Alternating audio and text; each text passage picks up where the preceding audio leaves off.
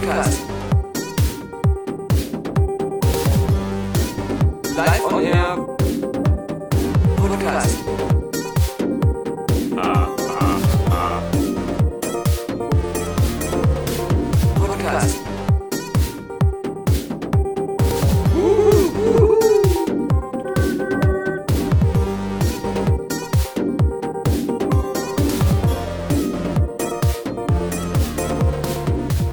ich weiß, wo, ich weiß, womit wir anfangen. Ich weiß, womit wir anfangen. Alexander Vogt, herzlich willkommen Ich, ich danke, gerne danke. Ich, ich freut mich hier zu sein. zu einer weiteren Episode Ja? der äh, unglaublichen, nee, der, wie heißt denn die nochmal? Die Liga der unglaublichen Kinomitarbeiter.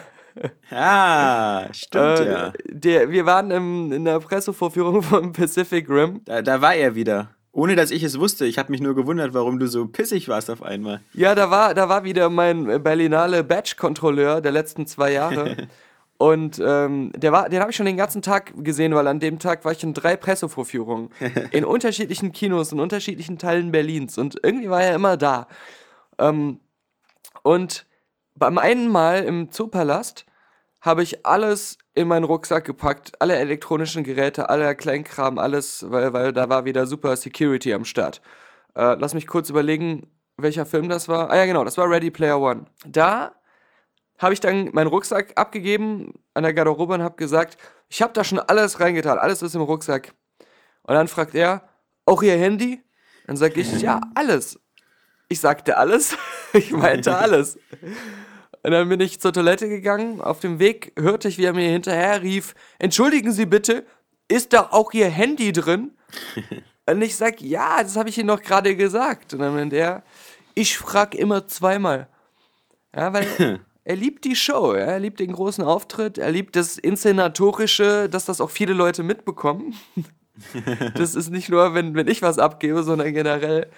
Und ähm, dann vorher bei der anderen Vorführung, das war glaube ich Unsane, äh, war auch wieder dieses übliche, da stehen drei, vier Leute vor dem Eingang und sagen zu jedem gebetsmühlenartig, bitte das Handy komplett ausschalten. Sie müssen das Handy komplett ausschalten. Und bei unserer Vorführung, wo wir dann zusammen waren, bei Pacific, Pacific Rim Uprising, da bin ich extra stehen geblieben, als einer der wenigen, habe mein Handy wirklich komplett ausgeschaltet, vor diesen Leuten da, die, die fragen, und will dann reingehen. Und ich habe vorher noch mitbekommen, wie einer sagte, als Antwort auf, dass er das Handy auch komplett ausgeschaltet hat, ich habe keins dabei. Einfach durchgelassen wurde. Lüge. Jemand anders, ja, ja, habe ich ausgeschaltet, geht einfach vorbei. Und bei mir dann, zeigen Sie es mir mal bitte, dass Sie es ausgeschaltet haben. Und dann denke ich so, Moment mal kurz, wo- wo sind wir hier eigentlich? Ja, wir sind hier, wir sind hier erwachsene Leute, die in eine Pressevorführung gehen und äh, wo, wo im Saal, ja, glaube ich, kein Idiot auf die Idee kommt, äh, da irgendwas mitzufilmen und wenn ich gefragt werde, weil es ist ja auch wahrscheinlich darum geht, dass sich Leute dadurch gestört fühlen, wenn man immer an seinem Handy rumfummelt und das Display anmacht, dann, dann reicht es trotzdem beim Reingehen einfach das zu sagen, weil wir sind ja, wir sind ja keine Kleinkinder. Und wenn man dann als Antwort sagt, ja, ich habe es ausgeschaltet, ja, dann will ich nicht, dass man davon ausgeht, dass ich lüge. Oder dass man, dass man mir diesen Vorwurf der Lüge macht und das dann nochmal überprüfen will, aber nur bei mir. Ja? Ja, ja, du bist ja nun schon Stadtbekannter, ja. Ich habe mich schon, ich habe mich schon wie ein, wie ein Schwarzer in Amerika gefühlt, der irgendwie Auto fährt und äh, alle fünf Minuten rausgewunken wird von der Polizei und dann, dann dem, dem, dem mal äh, das äh, Gemächt äh, kontrolliert wird, ob er äh, Waffen und Drogen dabei hat. Ähm, ja, Das Lustige ist, dass, dass im Kino ja auch immer noch Leute rumlaufen Mhm. oder, oder gucken, weil dass ich bei Pacific Rim mehrmals fast weggenickt bin, ja, hat keinen gestört. Mhm. Nee. Aber als du auf deiner Apple Watch rumgespielt hast, stand sofort wieder eine Dame neben dir und hat gesagt, du sollst das Handy ausmachen. es war ja noch besser. Ich habe auf meiner Apple Watch geguckt, wie spät es ist, erstmal. Damit der Film endlich zu Ende ist. Ja, weil ich wollte auch gucken, das mache ich aber häufig, jetzt bei sowas wie Pacific Rim, wann ungefähr ist die erste Action-Szene? Wie lange hat's gedauert? Und solche Sachen. Und, ähm, oder wann startet ungefähr das Finale des Films? Und dann habe ich mich so gewundert und dann wollte ich mich nochmal vergewissern, wie lang der Film überhaupt geht. Und hab, ähm, weil ich halt so nach 45 Minuten noch dachte, was gucken wir hier eigentlich?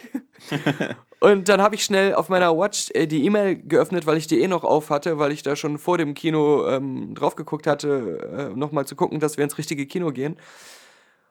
Und dann kam sofort, und ich habe das sogar so unter meinem Jackenärmel gemacht, ja, dass es niemanden stört. Aber diese, diese Leute, die, die aufpassen, dass niemand sein Handy rausholt, die stehen ja immer so mitten auf dem Gang und die gucken ja immer so wirklich extra hin. Ja? Also ein normaler Zuschauer hätte das nicht sehen können, aber äh, da kam von hinten natürlich genau die Frau, die beim Reingehen äh, diesen Konflikt mit mir hatte. Und den habe ich ja auch noch nicht zu Ende erzählt, weil ich habe ja dann gesagt, als sie meinte, zeigen Sie mir mal Ihr Handy, dass das auch wirklich aus ist, habe ich gesagt, nee, ich habe gesagt, nein. Ach so, ja, eh noch schlimmer, genau. Und dann hat sie mich so ganz böse angeguckt, dann habe ich sie ganz böse zurück angeguckt. Das ging etwa fünf Minuten Anstarrwettbewerb. und dann habe ich mein Handy aus der Tasche geholt und ihr so auf den Tisch geknallt. Also was heißt geknallt? Ich habe so dahin geworfen, so. Ich habe so Ja. lässig hingeworfen. Pa äh, pa naja, passiv-aggressiv hingeworfen. Ja, genau. Und äh, dann sagte, guckt sie sich das an und sagte, ja, schalten Sie es bitte aus. Und ich dachte, ich höre nicht richtig, weil es war aus. Und ich habe gesagt, es ist aus. Haben Sie nicht hingeguckt? Und dann habe ich es äh, genommen bin reingegangen und dachte so, wie, wo bin ich hier eigentlich? Weil es ging halt, wie gesagt, schon den ganzen Tag so diese, dieses, dieses unnötige, Ja, das war ein, ein schönes Beispiel für so eine Eskalationsspirale da. Ähm, man, muss halt bei solchen Sachen auch immer die Vorgeschichte kennen. Äh, sonst, sonst denkt man so, oh nein, was ist mit Daniel los? Warum ist er so gereizt? Möchte er heute jemanden umbringen? Und so ging es mir ja damals, weißt du, als ich, ähm, als ich diese normale Zus äh, dieses normale ähm, äh, Screening von Dunkirk hatte, wo die mich vorher irgendwie 800 Mal gefragt haben, ob ich den Fragebogen hätte, ob ich den ausgefüllt hätte und, und sowas. Und ich dann irgendwie immer angepisster wurde und dem letzten den Fragebogen am liebsten irgendwie in den Hals geknüllt hätte. Mm, genau, genau. Ja, Ja, ja. Bück dich, dann zeige ich dir, wo ich den Fragebogen hinstecke. Ja, nee, also, mh, Ja, aber das, deswegen, ich musste sofort dann während der Kinovorstellung, ich konnte mich gar nicht auf diesen schrecklich langweiligen Film konzentrieren, äh, musste ich immer so darüber nachdenken, äh, irgendwann hat mir das auch mal im Podcast angesprochen, wenn, wenn wieder so Überwachungsvideos gezeigt werden von einem Schwarzen, der so von Polizisten so hier Hände hoch und wir durchsuchen sie jetzt. Und dass die dann manchmal irgendwie äh, äh, rumpöbeln oder so komische Handbewegungen machen als, und dann es nachher heißt, ja, wir wussten nicht, ob der eine Waffe rausholt. Dass man den dann erschießt, war trotzdem äh, falsch und übertrieben, aber man fragt sich ja dann trotzdem, ja, warum hat er denn nicht einfach stillgehalten? Warum, er weiß doch, wie, wie, wie trigger-happy Ja. die, die sind.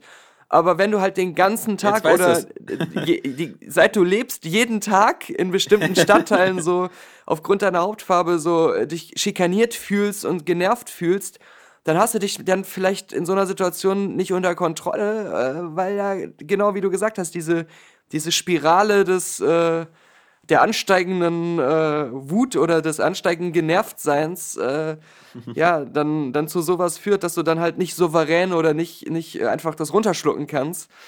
Äh, und das ist natürlich dann äh, da dann halt nochmal krasser. Also, aber manch, manchmal ähm, kann man sowas dann, wenn man selber so, so kleine Momente hat, die, die nach dem ähnlichen Prinzip funktionieren, dann geht einem doch wieder ein Licht auf. Ja, okay, ähm, gut. Man muss halt selber mal drinstecken, dann sieht man alles doch ein bisschen wieder anders. Ich habe zum Beispiel, also neben Pacific Rim, den ich ja wirklich auch ähm, wahnsinnig öde fand und, und nur so vom, vom Schauwert ganz okay für eine Direct-to-Video-Produktion, die es natürlich nicht war, aber 150 Millionen gekostet. ja, und damit glaube ich mindestens doppelt so viel wie der Vorgänger, der in allen Belangen besser aussieht. Ähm, ist schon, schon, schon krass traurig. Aber gut, ähm, wie gesagt, da fehlen halt sowas wie charismatische Figuren, äh, ein, ein Filmemacher, der ein bisschen Ahnung hat so von, von Aufbau und Pacing und halt die ganze Story, die beim ersten Pacific Rim natürlich so ein bisschen so diese Videospielaufbau hatte, so hier, Level 1 Kaju, dann Level 2 Kaju, dann Level 3 Kaju, also dieses immer, immer größer und größer werdende hat natürlich so eine inhärente geile Spannungskurve, ähm, das hatte der andere natürlich alles nicht, der hatte noch nicht mal mehr richtige Kaijus, aber der, der war an so vielen Punkten halt so öde und, und gerade hier Clint Eastwoods Sohn und, und äh, Der ist ja jetzt auch Finn- irgendwie äh, in Fast and Furious, in Pacific Ja. Rim, immer so in den schlechten äh, Versionen drin gewesen. Ja, und immer nur so als so eine Nebenrolle, die sich nicht so richtig, also bei Fast and Furious war er ja nur noch peinlicher, weil er ja gegen, gegen die ganzen anderen halt so aussah wie so ein Hänfling. Ja, obwohl er so Also das- CIA-Man gespielt hat. Ja, äh, also das hätte, hätte man mit Papa aber nicht gemacht, ja. Pa- Papa hätte sich da von Vin Diesel vielleicht nicht schief anpissen lassen. nee, ähm, aber auch das, auch das Ganze eben, diese, diese Inszenierung der, der, dieser, dieser ähm, Jäger, ähm, fand ich auch schon so, so viel besser halt bei Galliano del Toro, der viel mehr Wucht und Impact und, und äh, diesen Robotern reingelegt hat mit, mit den Schubdüsen an den Händen. Du hast das Gefühl gehabt, da wirklich große Maschinen zu sehen, die einfach diesen Kampf auch Maschine, Mensch gegen Tier und da war so viel drin, da war in dem neuen gar nichts drin. Ja, also ja, den, ja. das ist so, es ist so ein bisschen wieder so, muss man nicht gucken. Was ich auch nochmal gesehen habe, aber zum Glück zu Hause, und da war ich froh, dass ich den Schnellvorlauf hatte, weil ich habe mal bei diesen Alien Covenant nachgeholt, ja. Ja, oh Und- Gott, das war ja für mich echt und- einer der schlechtesten Filme letztes Jahr. äh, Aber enttäuschendsten auch. Ja, ja, ja. Und ich habe da, ich habe da den, den, den, fast den gesamten Mittelteil einfach so im Schnellvorlauf gesehen. Mm. Nur so ein bisschen das, das Ende mit, den, mit David und, und äh, Walter, mit der doppelten Fassbender-Rolle da. Ähm, ja, der, der war. Also ich meine, ich habe mir dann nochmal kurz den Spaß gemacht, bei IMDB die, die ein paar Kritiken durchzulesen von Usern, die den ja auch alle wirklich so immer so mit null Sternen, ein Stern und gesagt haben, der, dieser Film hat den Glauben ans Kino kaputt gemacht und sonst was. Ähm, ich ich frage mich natürlich auch, ähm, wie, wie viel neben dieser neben der ganzen blödsinnigen Geschichte und diesen ganzen beschissenen Entscheidungen, die die machen und auch wie bei Pacific Rim 2 auch wieder so ein, weißt du, so eine, so, so, so eine Hauptcharakteraufstellung, wo dich keiner interessiert. Mhm. Ja, wo da nicht irgendeiner dabei ist, der dich irgendwie, ähm, wo du mitfieberst oder so. Aber noch schlimmer, dass sind sie das- halt das Alien ru ruinieren. Also, Ja, das außerdem, ja. Ähm, und dann irgendwie halt eben auch so ein, wieder so ein pseudo-modernes Super-Depri-Ende machen.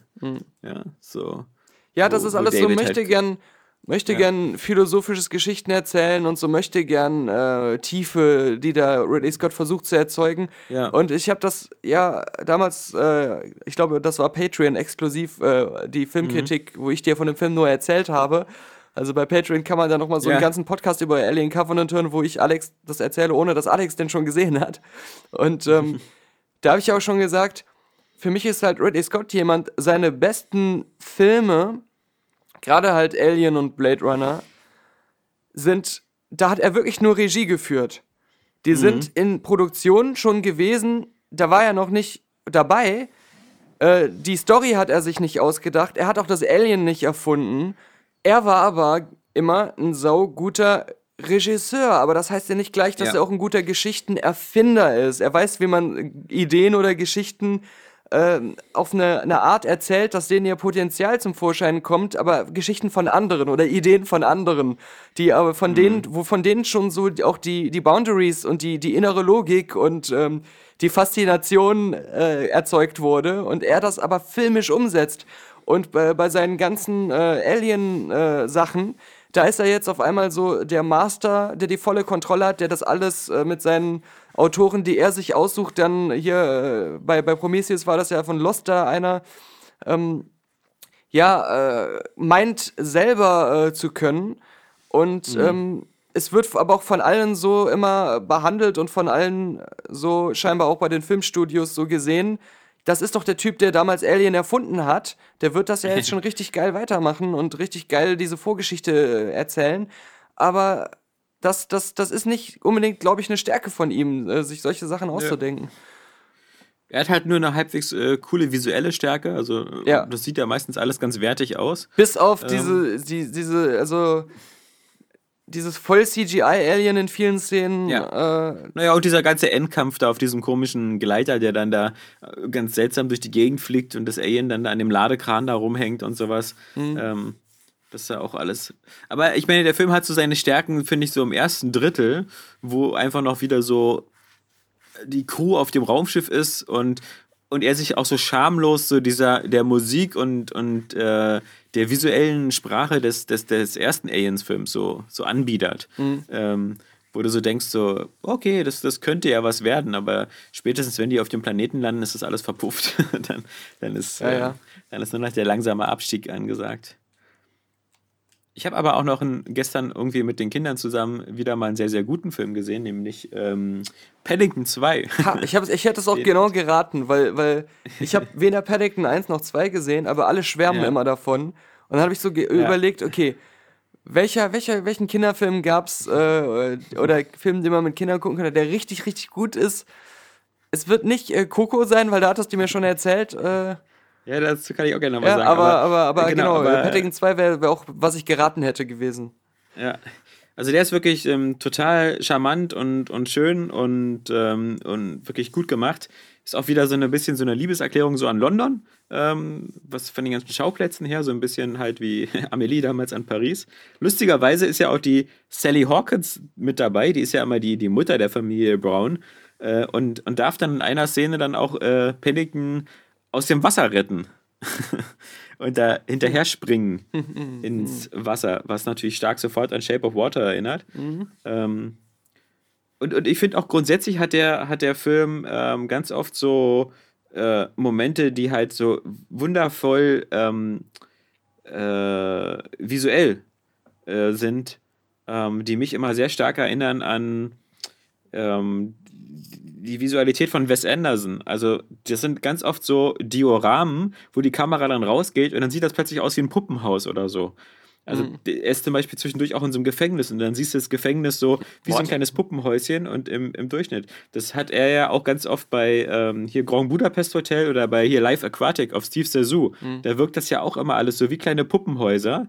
Ähm, wo du dann auch so von Raum zu Raum wechselst und die Kamera einfach so, weißt du, durch diese Halbwände so durchgeht von außen. Was ja auch- Dass es immer so ja. aussieht wie auf einer Bühne oder so. Guillermo del Toro auch und, teilweise ähm, in Shape of Water gemacht hat, da immer mit diesen Ja, Kamerafahrten genau. runter ins Kino, durch die Zwischenwände durch. Äh, genau, genau. Aber ähm, da ist es dann halt eher so ein visueller Gag, so quasi so, ich kann das. Mhm. Ich kann jetzt hier ähm, runtergehen und bei, bei äh, Paddington oder bei halt äh, Grand Budapest Hotel wirkt das Ganze ja gleich auch viel künstlicher dadurch. Also wie so ein Puppenhaus oder so. Mhm. Das hat ja immer sowas, was wie, ein bisschen spielzeugartig wirkt. Oder halt das U-Boot bei, bei Steve Sassou. dazu auch nochmal kurz die Empfehlung zu Honest Trailers, Every Wes Anderson Movie Ja. Ever. ist ziemlich Ja. geil. Das fand ich auch ganz cool. Nee, aber Paddington ist da wirklich eine, eine, eine, eine schöne runde Sache. Hugh Grant ist ja da auch also sozusagen der, der, der böse Schlumpf und ähm, ist dann da ähm, auch mal wieder zu sehen, dass auch an Hugh Grant das Alter nicht vorbeigeht. ja, auch, auch der Mann kriegt langsam wie ich graue Haare. Das ist natürlich einen kleinen Vorteil. Ja, und dann ähm, Coco hatte ich auch gesehen, das stimmt. Ähm, ist natürlich auch genauso eigentlich von der Message, so wieder Familie ist das Wichtigste und so. Ähm, natürlich auch ein sehr schöner Film und, und sehr rund.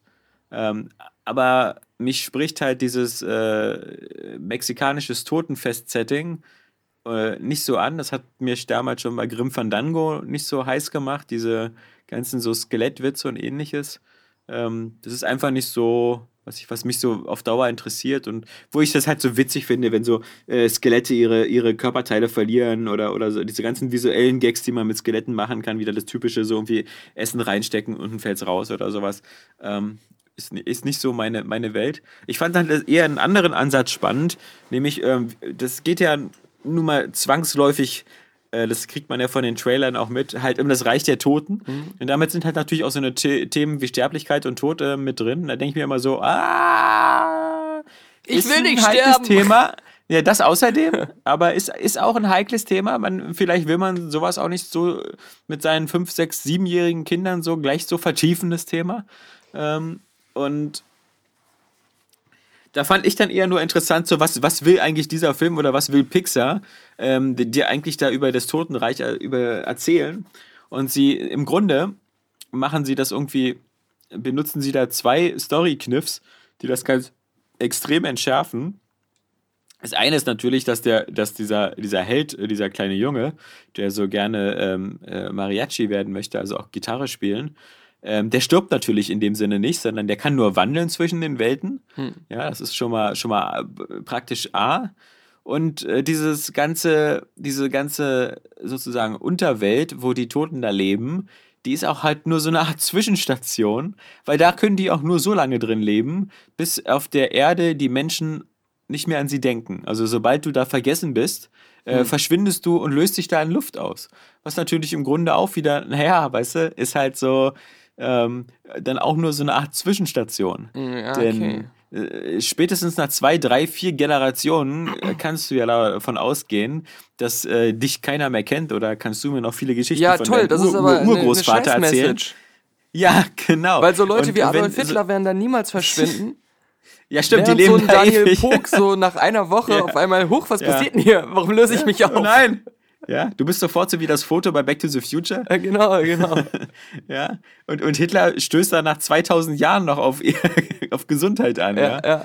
Genau, all diese, diese Superverbrecher. Wobei, da wir uns ja gleichzeitig auch an seine Opfer ähm, gedenken, ist er ja ganz schön gearscht, Ja. weil, weil er Ja. da wahrscheinlich dann doch- die ewige Rache seiner Opfer, die viel, Nenn doch mal drei Opfer mit Namen. ne, aber die sind, die sind viel vielzähliger als, als alle seine Anhänger, also.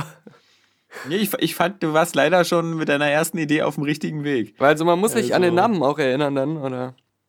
Nee, weiß ich, ja, also vermutlich. Weil ich Ähm, meine so, ja gut, okay. Ans Gesicht zumindest, an die Person. Ja, Diese blöden Einschränkungen, Aber aber diese blöden recht. Haken bei diesen diese ganzen Regeln. Nachtodsachen. Haben Ja, wir jemals wirklich. darüber geredet, ob wir an Geister glauben oder schon Geistern begegnet sind? Weiß ich nicht, ich kann dir nur sagen, nein, nein. Ich höre das Aber ich bin gespannt auf deine Geistergeschichte. Ne, ich höre das immer wieder. Ich habe keine, aber ich höre das immer wieder im H3-Podcast bei älteren Folgen gerade. dass äh, die fragen halt immer ihre Gäste so, und hast du irgendwie eine Geistergeschichte? Und viele haben da irgendwann mal was äh, Übersinnliches, meinen sie erlebt zu haben, auch manchmal UFOs oder so. Ja. Und ähm, dann kann man aber immer so die, die Kritikpunkte, naja, aber das Komische ist halt, es gibt halt äh, bei unter den Leuten, die Geister sehen, die meisten von denen sehen sogar öfters Geister. Also ausgerechnet die sehen dann öfters Geister und andere nie. Und Ja. dann kam so, okay, vielleicht haben die eine besondere Begabung, bla bla bla, aber dann was anderes. Warum scheinen Auge. eigentlich fast alle Geister, die so gesichtet werden, immer so aus der gleichen Epoche zu kommen? Und warum gibt's nicht Mhm. so viel mehr Sichtungen von Neandertaler-Geistern oder sowas? Ja. Ne? Also ähm, äh, solche Sachen dann wieder, die dann so ein bisschen Genau. komische Parallelen sind. Oder von alten Ägyptern oder so. Warum müssen die Ja. mal alle aussehen, so wie spätviktorianische. Ja. Oder, oder, oder, oder warum ist es immer das Konzept, dass es so einzelne Geister sind aus irgendwelchen Gründen? Äh, ich meine, weil im Prinzip könnte es doch auch, also wäre wär das doch dann nicht unwahrscheinlich, dass es halt, also es müsste alles überbevölkert sein mit Geistern, so viele wie schon gestorben sind. Ja, klar. Das ist ja, das ist ja alles immer diese Sachen, die ich immer so. Der, als Statistiker kannst du ja echt auch äh, vom, vom Himmel und so, muss ja auch bald wegen Überfüllung schließen da. Hm, naja. Also, ja. ja. Wobei das Weltall ja angeblich sich ewig ausdehnt. Also vielleicht ist das ja, die Ja. Geistermasse, die das äh, Universum dazu bringt. Ausdehnt. genau. Ich finde, wir, wir also, du, du stehst da halt eben als Mensch immer vor der Wahl zwischen Pest und Cholera, weil ähm, irgendwann zu sterben ist irgendwie auch öde, ist auch doof, dann, äh, aber so ewig zu leben ist halt als Vorstellung auch irgendwie kacke. Ähm, die, also so irgendwie sich auf ewig dann nach Pacific Rim 3, 4, 5, 6, 7, 8, 9, 10 anzugucken. Ähm, also ich glaube, das ist. Ja, oder auch, wir, wie wir haben gesagt, dass das Himmelsreich so, äh, hatten wir bestimmt auch schon mal gesagt, kann man so oder so sehen. Also die eine Sache ist, äh, einer bringt sich äh, um, weil er meint, ich kann meine Frau nicht mehr ertragen. Äh, zwei Jahre Ja. später, hallo, hier bin ich, ist sie hinterhergekommen. Ja, hallo Schatz. Ja. Auf alle Ewigkeit im. Himmel. Oder halt so Sachen wie, ja, dann sitzen die da oben auf der Wolke, unsere ganzen Verwandten, äh, und, und beobachten uns. Und äh, Mhm. wenn wir dann äh, selber hochkommen, dann äh, heißt es, boah, ey, war das wirklich nötig, jeden Tag achtmal zu masturbieren? Wir mussten uns das hier von oben aus angucken.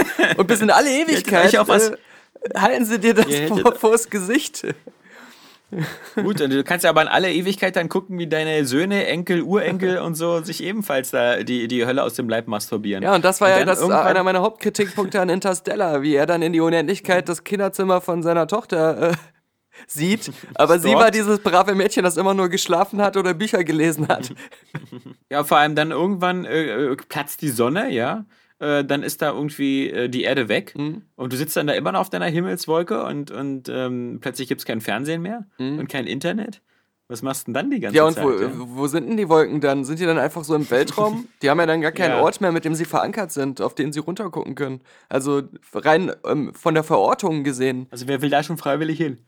Deswegen finde ich die Alternative so, irgendwie für ewig zu schlafen, finde ich schon angenehmer. Das kennst du doch auch oft, dass man so, dass man sich so sagt, so irgendwie, ach, der Tag war scheiße, ich gehe heute früh ins Bett, damit der mal schnell vorbei ist. Nee, Jesus Das in, eben so auf die Ewigkeit. Maria Magdalena-Film hat ja deswegen auch gesagt, das Königreich ist schon da. Es ist hier. Es ist Ja. auf der Erde, wo ihr lebt. Das ist nicht irgendwo im Himmel. Ja. Es gibt aber auch einen Skandal in der Mopro-Abteilung. Oh nein. Und ja, auch schweren Herzens habe ich es gelesen. Es betrifft Kerrygold. Ah, Das Kerrygold-Imperium. Weil Stiftung Warentest hat äh, so alle möglichen Mopro, Butter und äh, Margarine und sonst was Produkte getestet. Und, was ist bei äh, dir immer Mopro? Soll das morgens Produkte sein oder was? Nein, das hatten wir doch. Das sind die Molkereiprodukte. Ach so, Hast du damals ich nicht zugehört, als der das Doch, aber E-Mail ich geschickt wusste hat? nicht, dass, dass wir das in unseren Slang übernehmen jetzt. Ja, das, äh, was heißt hier in unserem Slang? Wir haben uns einfach als Bildungsbürger äh, weitergebildet und das, das, ja, das Okay. muss vorhanden sein, das muss abrufbar sein. Das ist Pod, letzter Podcast Allgemeinwissen. Letztes aber- aber Allgemeinwissen. Ich, ich nehme doch nur gerne äh, sozusagen Wörter in meinen Kanon auf, die ich auch täglich benutzen kann. Und Molpro, äh, wirklich, hatte ich jetzt äh, keine Gelegenheit bis jetzt. Die Mopro-Abteilung. Und die Mopro-Abteilung, da sind Butterprodukte, unter anderem von der Firma Kerrygold. Kannst du mir folgen, Alexander Vogt? Ja, jetzt, jetzt, jetzt äh, kann ich folgen. Also Stift und Warentest, wie ich immer früher gesagt habe. Stift und Warentest hat äh, diese ganzen Butter und was weiß ich Sachen getestet und hat festgestellt, boah, die sind ja fast alle gut, auch die günstigen. Ein paar sind befriedigend, aber dieser eine hier, äh, ähm, die, diese eine aus der Kategorie Süßrahmenbutter, also das, also das betrifft auch nur diese Sparte, weil in den anderen war Kerrygold auch gut. Aber äh, diese Süßrahmen, die ist mangelhaft von Kerrygold. Wegen Verkeimung. Ganz starke Verkeimung. Hm.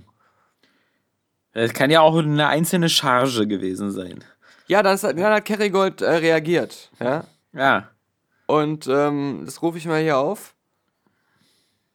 Jetzt schießt Kerrygold zurück, weil das ist, das ist ja die Sprache der, des Boulevards beim Express wieder, der auf den Trend der Mopro-Berichterstattung aus unserem Podcast aufgesprungen ist. Wenn, wenn sowas kommt, dann heißt es immer, da schießt jemand zurück. Ja, dieses Martialische, das muss da sein. Ja, ja. Und dann fängt der Artikel auch wieder so, so, so super banal an, zusammengesetzt aus irgendwelchen Phrasen aus, aus anderen, aus, aus 10.000 anderen Butterartikeln. Ohne Butter fehlt etwas auf dem Brot. ja, ziemlich bitter durchgefallenes Kerrygold bei einem Produkttest von Stiftung Warentest. Äh, als, eine, als einzige von insgesamt 30 getesteten Butterprodukten hat die Butter von Kerrygold mit mangelhaft abgeschnitten. Und es geht nur um die Süßrahmenbutter nochmal. Von, aber, aber hier, follow the money, ja? Also, wer, wer hat denn diese Untersuchung wieder beauftragt? Das war doch bestimmt wieder hier das Letter-Konglomerat. Ja, exakt. Oder, oder hier Kiergärten. Und im Labor stellten wir eine sehr hohe Gesamtkeimzahl fest und äh, wiesen zudem Keime nach, die auf mangelnde Hygiene bei der Produktion schließen lassen. Hier, das will der Produzent aber nicht so auf sich beruhen lassen. Den Vorwurf der mangelnden Hygiene weist der Produzent entschieden zurück. Der Grund für die schlechten Ergebnisse seien laut Kerrygold bei Stiftung Warentest zu suchen. Waren da etwa die Tester verkeimt? Ja, nicht die Hände gewaschen. Ja, hat sich nicht, hat sich nicht den Arsch gewaschen nach der, nach dem Stuhlgang. Und sich dann auf so eine Butter gesetzt. Echt? Dieses Schwein. Das Jeder weiß doch, dass man sich vorher den Arsch ja, wäscht. hier, gerade hier, Kerrygold frisch aufgemacht, ist eine komplette Mensch. Kackwurst drin. Hier kommt die. Diese ekligen Keime. Und dann haben sie dann, obwohl die Verkeimung dann ja in dem Fall mit der kompletten Kackwurst schon super offensichtlich ist, trotzdem gewissenhaft noch den kompletten Labortest durchgezogen, so sich das unter Mikroskop angeguckt. Und wenn das diese Welt wäre von es war einmal im Körper, es war einmal das Leben, diese Geschichten, dann würden halt diese ganzen kleinen Scheiße-Bakterien in dem Kothaufen so aussehen wie der eine Stiftung Warentest-Mitarbeiter.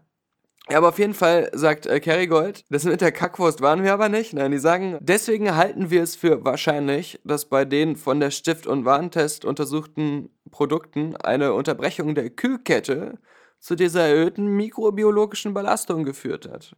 Mm, mm, mm. Finde ich bedenklich, diese Begründung, weil die Unterbrechung der Kühlkette habe ich auch, wenn ich das Ding kaufe und nach Hause schleppe. Also, wenn das schon dazu führt, ja, aber das ist sehr, sehr diffus, sehr shady alles. Äh, Ich bin. Wie machen die das? Gehen die. Ge, wenn die 30 Butter testen, gehen dann 30 Mitarbeiter in unterschiedliche Supermärkte und kaufen dann einzeln Butter, also oder werden die nicht in, also werden, kaufen die nicht fünf auf einmal oder so aus einem Regal? Äh, müssten dann nicht andere auch gekühlkettet unterbrochen sein? Das, Man weiß es nicht, aber ich meine, also das, die Geschichte hat natürlich diesen komischen Geschmack, weil meiner Meinung nach hat Kerrygold überhaupt, dass wir über diese Firma sprechen, seinen wahnsinnigen Erfolg in den letzten Jahren ja nur der Tatsache zu verdanken, dass es da irgendwann mal diesen Stiftung Warentest gab, der dieser normalen Kerrygold Butter irgendwie so ein besonders gutes Ergebnis bezeichnet hat. Und vielleicht ist es jetzt so, jetzt, jetzt haben sie Angst, so die, die Geister, die sie riefen, weißt du, jetzt versuchen sie den Geist wieder in die Flasche zu bekommen und Kerrygold wieder auf eine Normalgröße zurechtzustutzen, bevor dieses Unternehmen halt die gesamte Welt übernimmt. Da fühlt sich jetzt vermutlich ähm, die Stiftung Warentest einfach jetzt auch in der, in der Schuld. ja, das ist wie Also ein, ein Schiedsrichter. Ja, der ja. ähm, einen unberechtigten Elfmeter gibt und dann eine Minute später selber merkt, dass es falsch war und deswegen krampfhaft im weiteren Spielverlauf Möglichkeiten sucht, für ausgleichende Gerechtigkeit zu sorgen und dann der anderen Mannschaft auch irgendwas unterzujubeln, äh, damit das andere Team ein Tor schießen kann, damit er wieder ein reines Gewissen hat. Ja, das ist, äh, oder als ob die Stiftung Warentest zurück in die Zukunft gereist ist, in die Vergangenheit, um irgendjemand umzubringen und dann festgestellt hat, dass der Lauf der Geschichte dadurch noch viel schlimmer geworden ist. Ja, ja. Und jetzt versuchen sie fieberhaft noch weiter in die Vergangenheit zu reisen, um diesen Fehler zu korrigieren. Ja, nämlich dieser eine ähm, Stift- und Warentest-Mitarbeiter, der für Zeitreisen zuständig ist. Ja, Äh, das war der ist ja Stephen gestorben. Hawking. Eben, der, Der- ist letzte Woche gestorben. Der ist auch jetzt nur gestorben, weil das war die einzige Möglichkeit für ihn, die, das alles wieder zu reparieren. Er Ja. musste sich dann einfach selbst aus der Welt schaffen, um die Zeitreise zu verhindern, die er machen würde. Im Auftrag von Stiftung an- Warentest. Er ist allerdings verdächtigerweise an einer anal zugefügten Butterinfektion gestorben. Nee, nee, was heißt an Hals zugefügt? Er hat einfach äh, diese verkämmte Kerrygold aus dem Testlabor komplett gegessen. Die ist auch mit seinen Zähnen kein Problem. Ist er weich? Ja. Es war ja Süßrahmenbutter. Ähm, Ich möchte nicht, dass du dich darüber lustig machst, weil also ich ab und zu auch ähm, die Präsident Meersalzbutter pur esse. Das haben wir ja, schon oft gesagt. Also kaum ist mal Salz in so einer Butter und vielleicht noch ein bisschen Genau. Rapsöl, Ja. dann äh, sitze ich da auch manchmal mit einem Löffel und denke mir so, ja, wie- wie Eis. ja, scheiß auf Eis. Ja? Bei Eis brennt einem Butter immer ist das Gehirn. neue Eis. Ja. Nee, das stimmt so. Äh, das, das, äh, ich mach, gut, ich bin ja auch jemand, der macht sich ab und zu so ein Stück Butter mit, mit äh, zusätzlich noch äh, Kokosöl in den Kaffee rein. Ja, das, du bist ja ein Bulletproof Coffee, das ist ja, Ja. nur wiederum reiner Wahnsinn. Aber Butter pur ist schon was Schönes. Nee, nee, nur mit Salz. Ja, klar, meine ich ja. Also Meersalzbutter. Es Ja. muss knistern. Ja? Oder wenn man, wenn man ganz clever ist, nimmt man sich noch so eine Tuck-Kekse und, und nimmt die als, als Plattform dafür. Ja, ja. Da Und, und dann machst du noch Bacon. Honig drauf und dann hast du im Prinzip Popcorn. Wenn du das auf eine Maiswaffel machst, dann hast du äh, Mais, Honig, Salz und Butter. Nee, da bin ich wieder raus. Das ist mir Ja. wieder zu krass. Ähm, aber was diese Zeitreisesache angeht, genau, dieser eine Mitarbeiter, der für diese Zeitreisen bei Stift und Warentest zuständig ist, der, ähm, was wollte ich denn jetzt nochmal sagen? Ich wollte doch irgendwas mit diesem Mitarbeiter. Ach ja, genau. Der, der hat ein, ein Foto, weil er ist ein großer Zurück in die Zukunft-Fan, ähm, obviously. Und er hat ein, immer ein Foto dabei von sich, als er mal Michael J. Fox getroffen hat, mit Michael J. Fox zusammen beim Gitarrespielen. Und dann hat er auf einmal gesehen, dass dieses Foto Fanfoto, dass, dass, dass Michael J. Fox verschwindet auf diesem Foto. Und deswegen ist er durchgedreht und hat eine riesige Zeitreisen-Kettenreaktionsgeschichte äh, gestartet. Butterfly-Effekt mäßig. Ja, Und am Ende musste Stephen Hawking dabei dran glauben. Ja. toll. Hm. Apropos dein Glauben, ähm, ich, ich habe ja ähm, leider nicht viel Zeit immer, ja, auch nicht abends zum, zum Konsumieren von Videospielen, leider nicht, bei Weitem nicht mehr so viel Zeit, wie ich sie früher hatte, als ich das irgendwie noch beruflich verstecken konnte. Trotzdem spielst du so viel. Ähm, manchmal ja, aber auch nur so immer einige Spiele. Und ähm, Aber warte Also mal, und du Sea freust dich Thieves- immer auf Spiele, die möglichst ähm, groß und Ja, groß sind, ich weiß es. Ist ein bisschen bescheuert, aber. Ähm, so absurde ja, ja, ja, ja, ja, ja, Multiplayer-Konzepte ja. haben, wo man regelmäßig mit Leuten spielen muss. Ja, genau. Also, ähm, aber ich freue mich immer noch auf Far Cry 5. Das kannst du mir nicht wegreden. Okay. Morgen, übermorgen ist es soweit, ja. Okay. Also, da freue ich mich drauf. Und äh, wie gesagt, Assassin's Creed Origins ist ja auch mein, äh, sozusagen, mein abendliches Programm, wenn ich mal Zeit habe. Und das genieße ich ja auch sehr. Aber, aber Sea of Thieves das und ich, wir werden keine Freunde. Also, ähm, ich hatte ja zumindest mal gehofft, dass es da sowas wie ähm, so ein Tutorial gibt oder sowas, wo man so ein bisschen an so ein paar Sachen rangeführt wird. Und das gibt's aber ja nur im, im Sinne von hier äh, so Textboxen, die so aufploppen. Und das war mir jetzt alles schon echt. Äh, da habe ich gleich gemerkt, das ist ja überhaupt nicht mein Ding. Das setzt ja so viel, sagen wir mal, noch auch Planung im Real Life voraus. Am besten so mit einer festen Gruppe, mit zwei, drei Leuten, verabreden. Ähm, das lässt sich so alles gar nicht so integrieren in meinen Tagesablauf. Und ähm, das, dann fand ich das Ganze auch, ich weiß nicht, ob du auch schon reingeguckt hast überhaupt, ähm, ich fand das Ganze auch so ein bisschen so von der Menüführung und von, dass die da sehr viel versuchen, so in-game mit Menüs zu machen, dass man an so einen Kartentisch gehen muss und was auswählen und dass man überhaupt so viel hin und her gehen muss für irgendwelche Sachen. Hast du es alleine gespielt?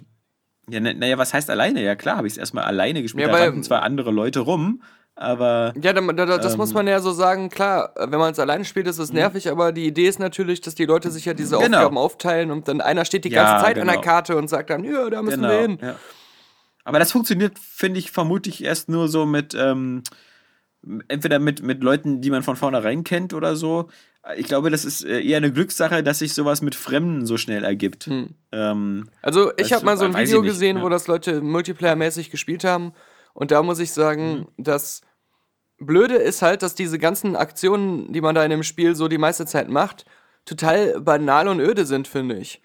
Und Mhm. der, das einzige Potenzial, was das Spiel hat, um irgendwie mal kurz Spaß zu machen, ist wirklich, dass das Spiel eigentlich nur ein stupider Grund dafür ist, dass die Leute im Chat ihre eigenen Piratenlieder singen und sich das Spiel selber schön und, und interessant reden. saufen.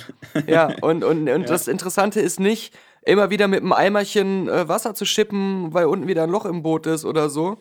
Ähm, das, das, da, da ist ja überhaupt keine taktische Tiefe oder sowas drin. Das ist ja nicht jetzt so wie, wie Faster Than Light, äh, bloß äh, in 3D im, im Multiplayer oder sowas.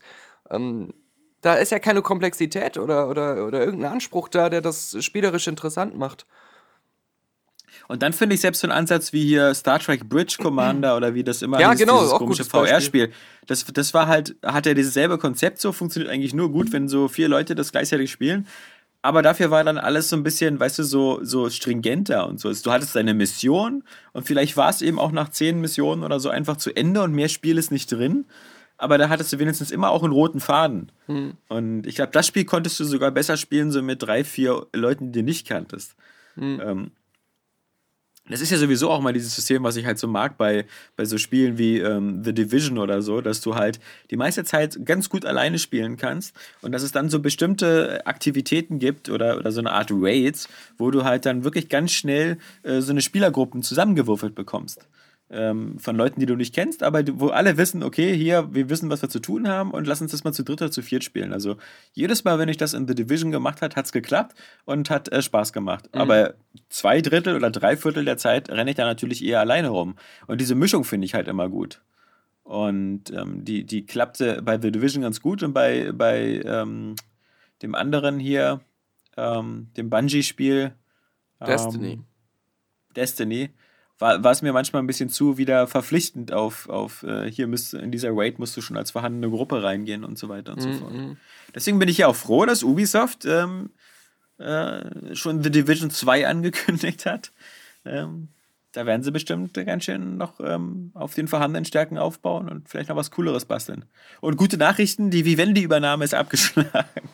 Okay. Also, da können die Guimont-Brüder und so wieder nachts besser schlafen. Ähm, dass sie nicht äh, Teil dieses Vivendi-Konzerns wieder werden. Ja, das ist doch die Hauptsache. auch, ja, und immer noch selbstständig bleiben.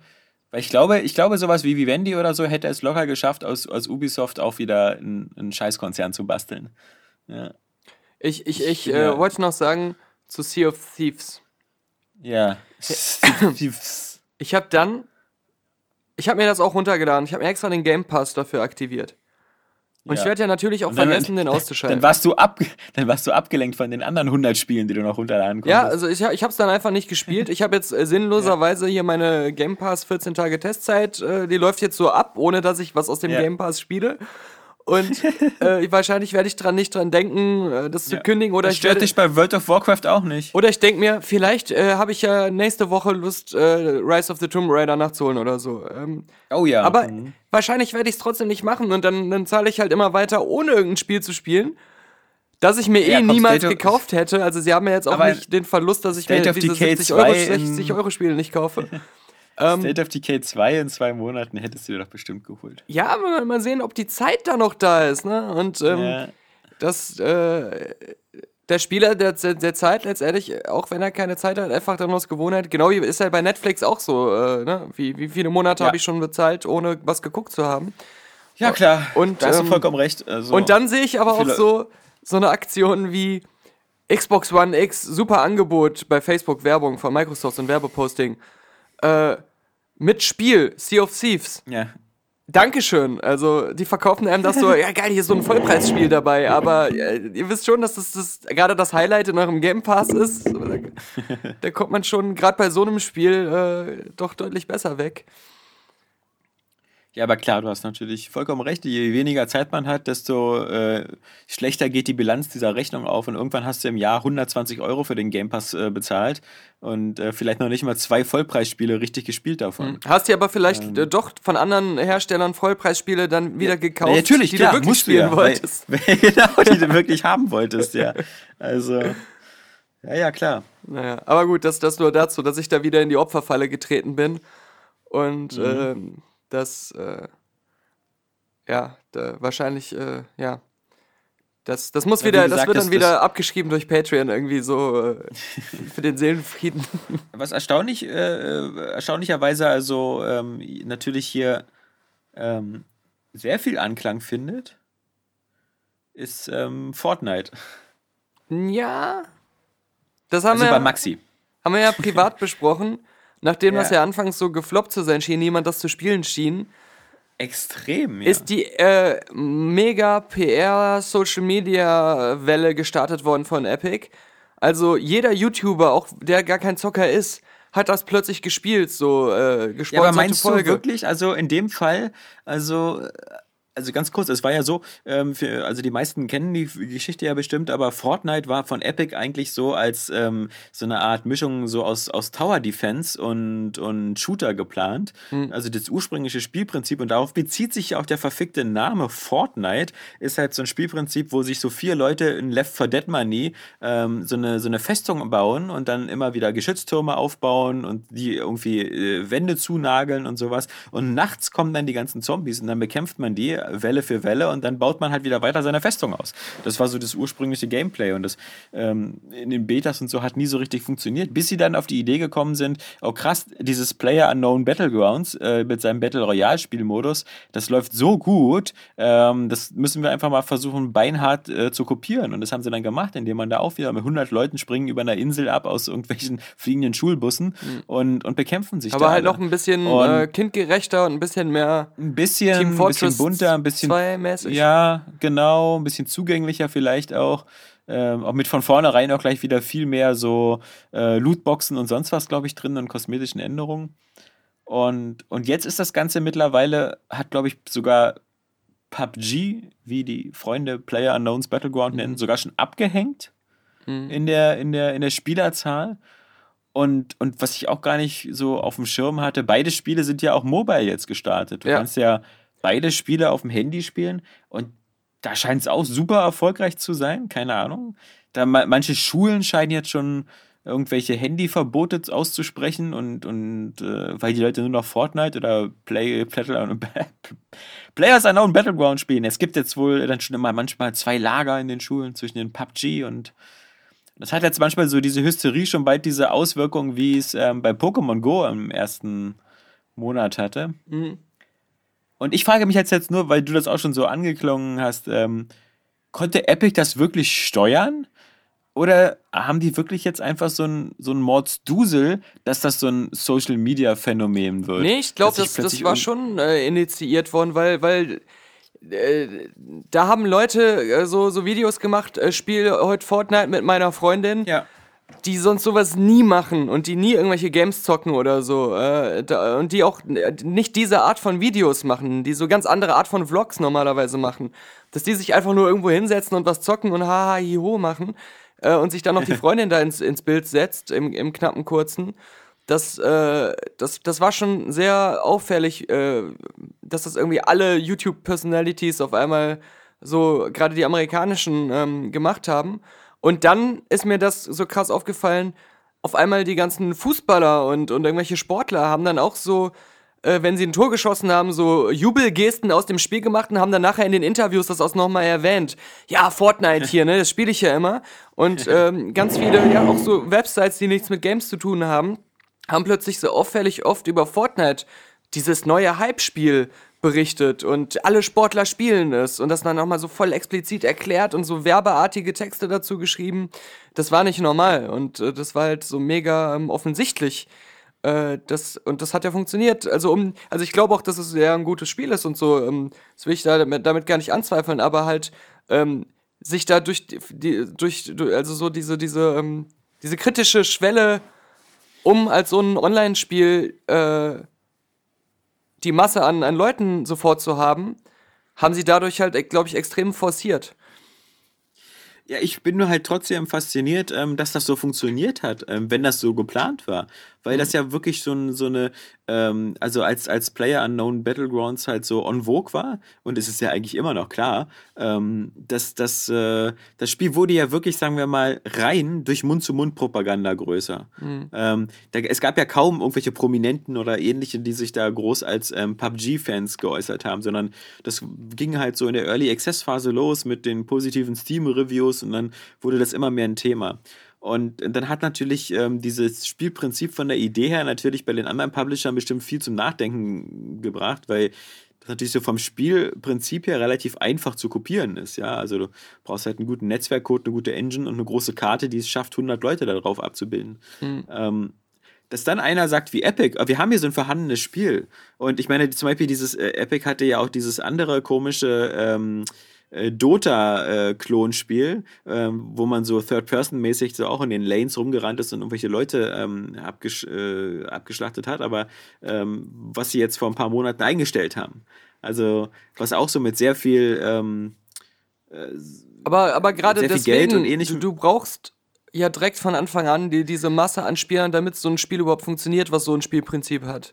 Ja. Das geht ja, nicht, wenn du, und das war ja am, am Anfang auch der Zustand, ähm, da haben sich ja dann viele darüber beschwert, dass du in der Lobby ewig wartest, bis überhaupt so ein Spiel zustande kommt, weil nicht genug Spieler da sind. Ja, den großen Vorteil, den Fortnite sofort gemacht hat, ist, dass das ursprüngliche Fortnite ähm, konntest du ja im Early Access quasi nur gegen Geld spielen. Also da musstest du wirklich schon wieder irgendwelche Founder-Packages kaufen, was ich immer besonders bescheuert finde bei Spielen, die selber auch von sich aus sagen, übrigens, wenn wir dann später rauskommen, sind wir übrigens ein Free-to-Play-Spiel. Aber wenn du jetzt schon mitspielen willst und uns bei der Entwicklung helfen willst, dann zahl mal bitte was. Und dieses Modell haben sie dann ja für dieses Battle Royale, ähm, äh, für diesen PUBG-Abklatsch natürlich aufgegeben und von vornherein gesagt, nee, nee, nee, nee, nee. Wie du schon gesagt hast, da ist uns wichtig, viele Leute drin zu haben. Hier ist es natürlich am Anfang umsonst. Ja, da kann jeder sofort rein, damit wir diese kritische Masse haben. Was, was ja auch lustig ist, weil das war ja zum Beispiel auch nie ähm, das Konzept von ähm, Player Unknowns Battleground. PUBG war nie kostenlos. Das hat seine, aber es hat es trotzdem geschafft, durch seinen enormen Erfolg über Steam und dann jetzt ähm, auf Xbox One, ähm, diese, diese Karten aber voll zu kriegen, obwohl es ein kostenpflichtiges Spiel war, was nie umsonst war. Und das Battle Royale hat es vermutlich erstmal dadurch geschafft, dass es ursprünglich und jetzt erstmal kostenlos ist. Dass es jeder spielen kann und jeder ähm, da mitmachen kann. Aber ich, wenn ich mir überlege, dass dann so plötzlich so Leute hier wie Roseanne Barr über Twitter schreiben, dass sie jetzt gerade irgendwie Fortnite spielen oder so. Und, und, und was du noch so alles meinst. Ich kann mir nicht vorstellen, also sonst müsste Epic ziemlich clever und cool sein, dass du sowas wirklich so gezielt steuern kannst und so viele Leute, so viele Influencer quasi auf einen Schlag ähm, einreden kannst mit Geld, ähm, dass sie dein Spiel promoten. Na, aber, Also aber diese Dynamik hätten ja alle anderen auch gerne und die haben ja auch Geld. Weißt du, EA hat auch Geld. Hätte das ja bestimmt auch gerne für seine Scheißspiele. die- also, sie, die versuchen, EA versucht das ja seit Ewigkeiten. Ich glaube, da bei Fortnite ist das einfach dann auch wieder äh, ein Spiel, was das hergibt, ja, von der Art Ja. her. Aber ähm, wenn ein EA bei seinem letzten Need for Speed irgendwie zehn YouTuber akquiriert, ähm, Ja. die dafür die Werbetrommel, dann interessiert sich halt trotzdem keiner für Need for Speed, weil das Genau, halt nicht diesen ja. Community und diesen äh, äh, ja, äh, Mehrspieler-Appeal dann irgendwie erzeugen kann. Ähm, und du kannst ja dann auch mit deinen Stars unter Umständen ja vielleicht sogar irgendwann mal in ein Spiel geschmissen werden und sowas. Mhm. Aber ich glaube, dann ver verselbstständigt sich das auch. Also, dass dann andere YouTuber oder Genau, andere ja. Influencer sagen, ah, das scheint gerade ein Trend zu sein, das kommt gut an, dann mache ich Genau, das jetzt ja. auch. Und Und das ist, finde ich, so dieser spannende Prozess, diese Verselbstständigung.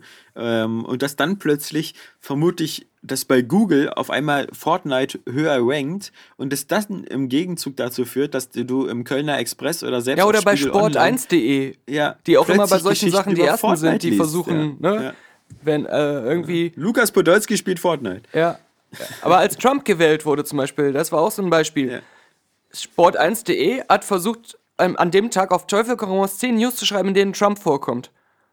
Obwohl sie nichts mit der Thematik zu tun hatten, aber das, das Wort Trump musste drin sein. Ja? Und das hat das so krass gemerkt. Und, und äh, diese Art von, von auch teilweise recht großen Websites, äh, die springen auch auf so ein Thema dann auf. Die musst du dann nicht mal mehr bezahlen. Ähm, aber wo wir gerade bei so E-Sports äh, fast schon wieder sind, das, das, das ist, ich habe mir das immer gedacht und letztens ist es bei FIFA wahr geworden, warum für mich E-Sports eigentlich ich das nicht so als Sport bezeichnen würde.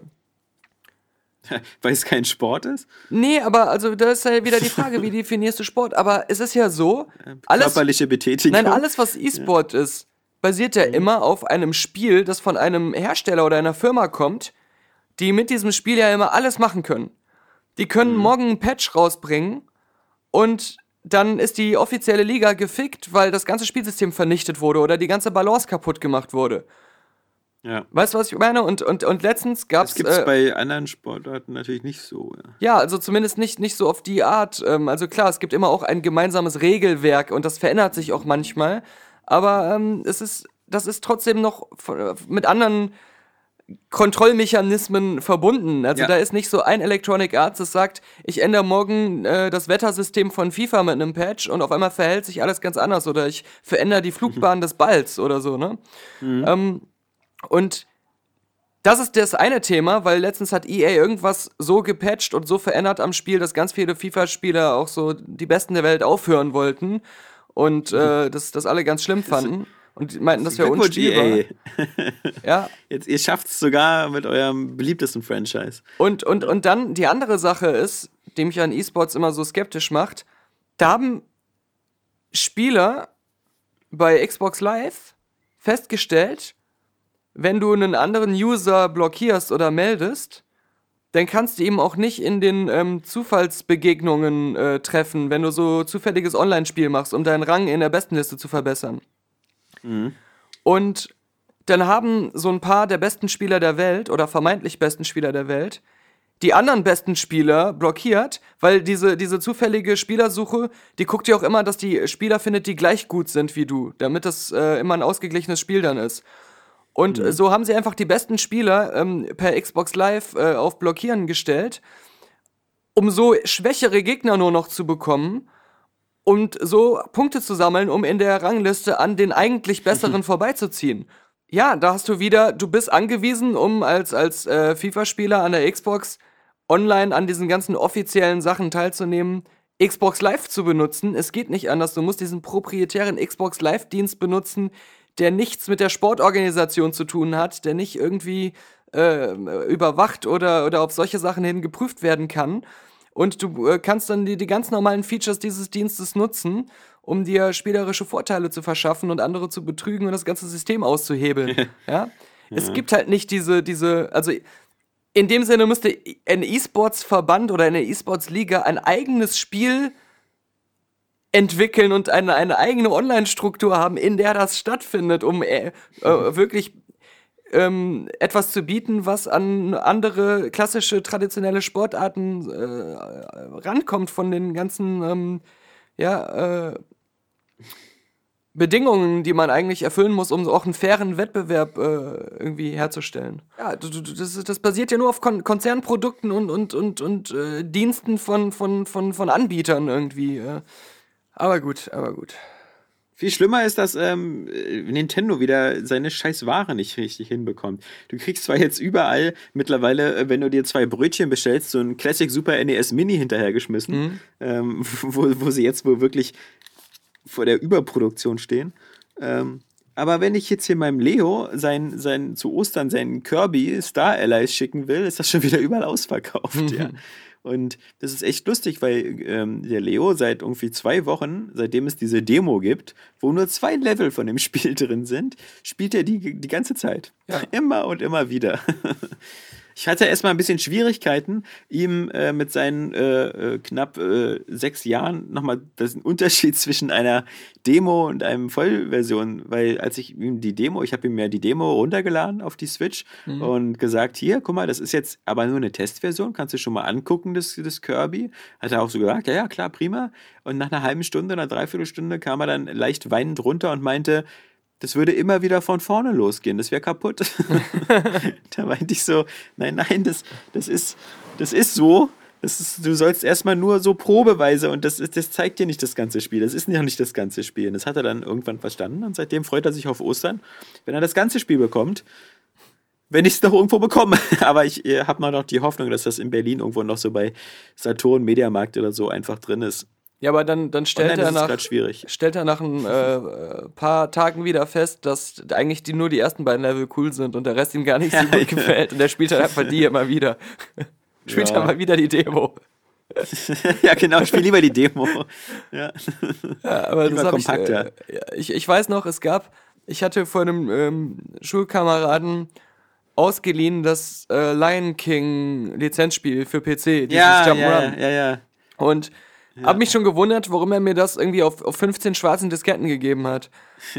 Und äh, ich, äh, mir war das, das Konzept der Raubkopie da noch nicht so bewusst. Ich dachte halt, na gut, okay, ist, dann ist das halt auf 15 Disketten gekommen. Und das hatte aber ja so einen berühmten Kopierschutz, dass du irgendwie auch, glaube ich, im zweiten oder dritten Level ähm, an einer bestimmten Stelle nicht mehr weiterkommst, weil du musst da so, du wirst dann, dann von so ähm, Affen und Giraffen immer so rumgeschleudert und so ein bisschen Sonic-mäßig, dass du Jump'n'Run-Passagen hast und dann wieder Passagen, die du nicht selber kontrollieren kannst, weil einfach Sachen automatisch abläufen und deine Figur dann über dem Bildschirm flitzt. Und, und dann ist an einer Stelle so ein Affe gewesen, der hat einen dann einfach auf so eine viel zu hohe Giraffe geschmissen und die hat einen dann ins Wasser plumpsen lassen und dann war das Spiel mal vorbei.